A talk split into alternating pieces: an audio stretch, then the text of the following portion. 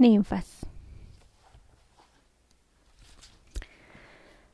La, mayoría de las ninfas eran hijas de Zeus, excepto las Oceanidas y las Nereidas, que eran hijas de Oceano y el dios acuático Nereo. Usualmente uno de los padres de las ninfas era divino. Las ninfas representan a los espíritus de la naturaleza y personifican la fecundidad del mundo natural. Además, estos espíritus se manifiestan siempre en la forma de una mujer joven y hermosa y tienen su propio lenguaje musical. Las Oreades son moradoras de las montañas, montes, acantilados y hasta de los volcanes. Su tez es morena, apiñonada, su cabello castaño y sus rasgos finos y delicados. Son ninfas de, clima otoñal y les gusta vestir de color marrón o crema. Son camaleónicas, se pueden confundir con su entorno y desaparecer con el viento. Los, habitantes de, las zonas más hermosas de los bosques son las ninfas llamadas nayas, quienes suelen revolotear con otras especies del bosque en los lugares donde hay bellas cascadas.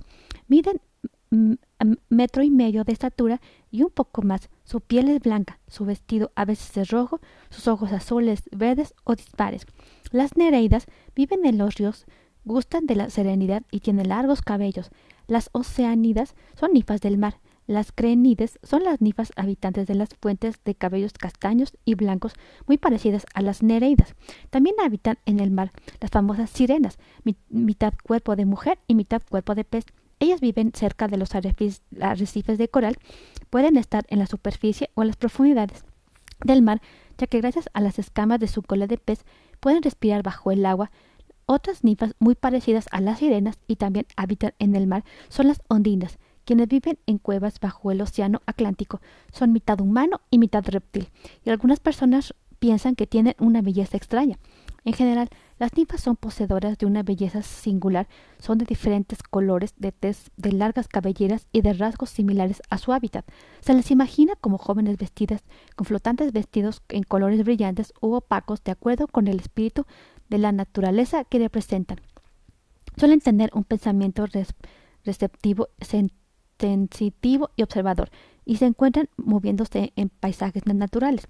Son divinidades femeninas que viven miles de años, transmiten el deseo de vivir y amar. El amor no, no por lo que da, sino por, por lo que es. Su pureza es, es, tal que los animales salvajes se acercan a ellas y se dejan acariciar. Sus casas son tan hermosas como ellas y no son capaces de vivir en otros lugares. Palacios de coral, grutas submarinas, bosques fantásticos, y lagos cristalinos son, son cuatro de, sus hogares favoritos. Algunos tipos de ninfas son epigeas, ninfas terrestres, antriades, ninfas de las cuevas, auloniades, ninfas de los pastizales, coricides, ninfas del, aire, del arte, meliades, ninfas de los frescos, giades, ninfas de la lluvia, limonides, ninfas de los prados, napeas, ninfas de los valles, nefeleses, ninfas de las nubes, crenides, ninfas de las fuentes, linatides, ninfas de los lagos, pejeas, ninfas de los, de los manantiales, potanimes, ninfas de los ríos, prerimelides, ninfas del, ganado menor, pelimelides, ninfas de las ovejas, trías, ninfas proféticas de la miel, y uranias, ninfas del cielo. Como no son como no son agresivas, tampoco se conocen mucho de sus poderes mágicos, aunque eso no significa que sean totalmente inofensivas. Por ejemplo, pueden escapar creando una puerta dimensional y provocar ceguera a quienes las, las contemplan mientras se bañan. Poderes. Son las compañeras de los dioses y cuando aparecen repentinamente delatan la presencia de un ser, de un ser más poderoso que ellas adquieren la esencia del lugar en donde habitan. Como los camaleones pueden confundirse eh, eh, con, su entorno para esconderse. Para escapar abren puertas dimensionales. El espejo de las ninfas. Una vez, mientras la ninfa Eco se cepillaba el cabello con su peineta de, de carrey, tiró su espejo en un descuido y este cayó en un río del planeta Tierra. Eco suspiró y siguió peinándose. Cerca del lugar en donde había caído su espejo había una familia de paz, pastorcillas que todo lo que tenían era un rebaño de ovejas. La madre de esa familia tenía tres hijas inmensamente bellas que tenían el mismo nombre, Alondra, Estrella, Alondra Nieve y Alondra Flor. Alondra Estrella era la consentida de su abuela, quien también se, llamaba Alondra, y gracias a ella conocía muchas leyendas antiguas. Alondra Nieve siempre estaba en, en, la luna y se la pasaba soñando despierta. Alondra Flor, en cambio, tenía los pies bien plantados en la tierra y se hacía cargo mejor que nadie de las labores del hogar y de su madre.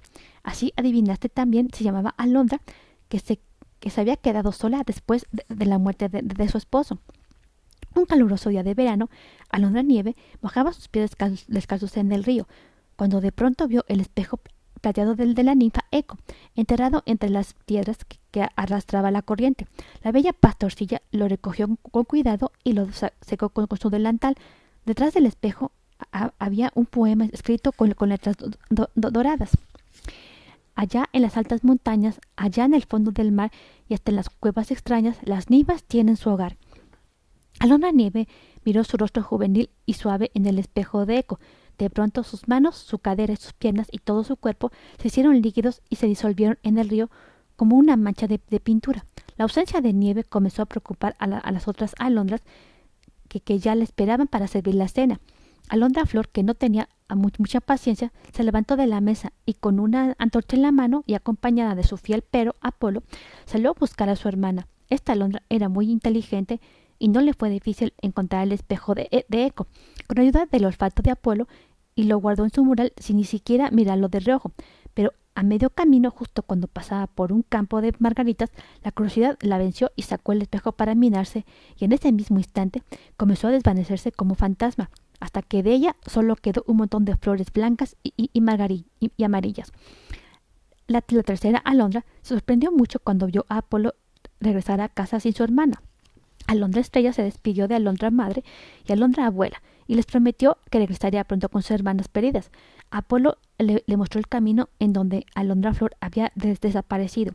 Alondra Estrella cerró los ojos y golpeó con una piedra el cristal reflejante del espejo hasta que se hizo añicos. Repentinamente aparecieron Alondra Flor y Alondra Nieve desmayadas y exhaustas. Alondra Estrella entonces enterró el espejo de eco en un lugar secreto en donde debe seguir escondido, esperando que alguna muchacha bella lo vuelva a mirar. Fin.